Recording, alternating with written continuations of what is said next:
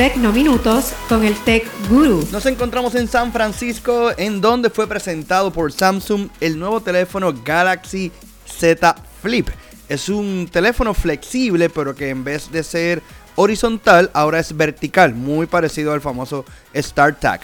Este teléfono, muy interesante por cierto, tiene una pantalla de 6.7, 8 GB y 256 GB de almacenamiento. Además de eso, tiene una cámara eh, frontal de 10 megapíxeles y dos traseras, una wide y otra ultra wide de 12 megapíxeles y tengo que decir que me gustó mucho la sensación, aunque en un principio tenía mis dudas, pero me gusta, me gustó mucho y se siente muy bien. Tendrá un costo aproximado de unos 1.380 dólares, nada barato.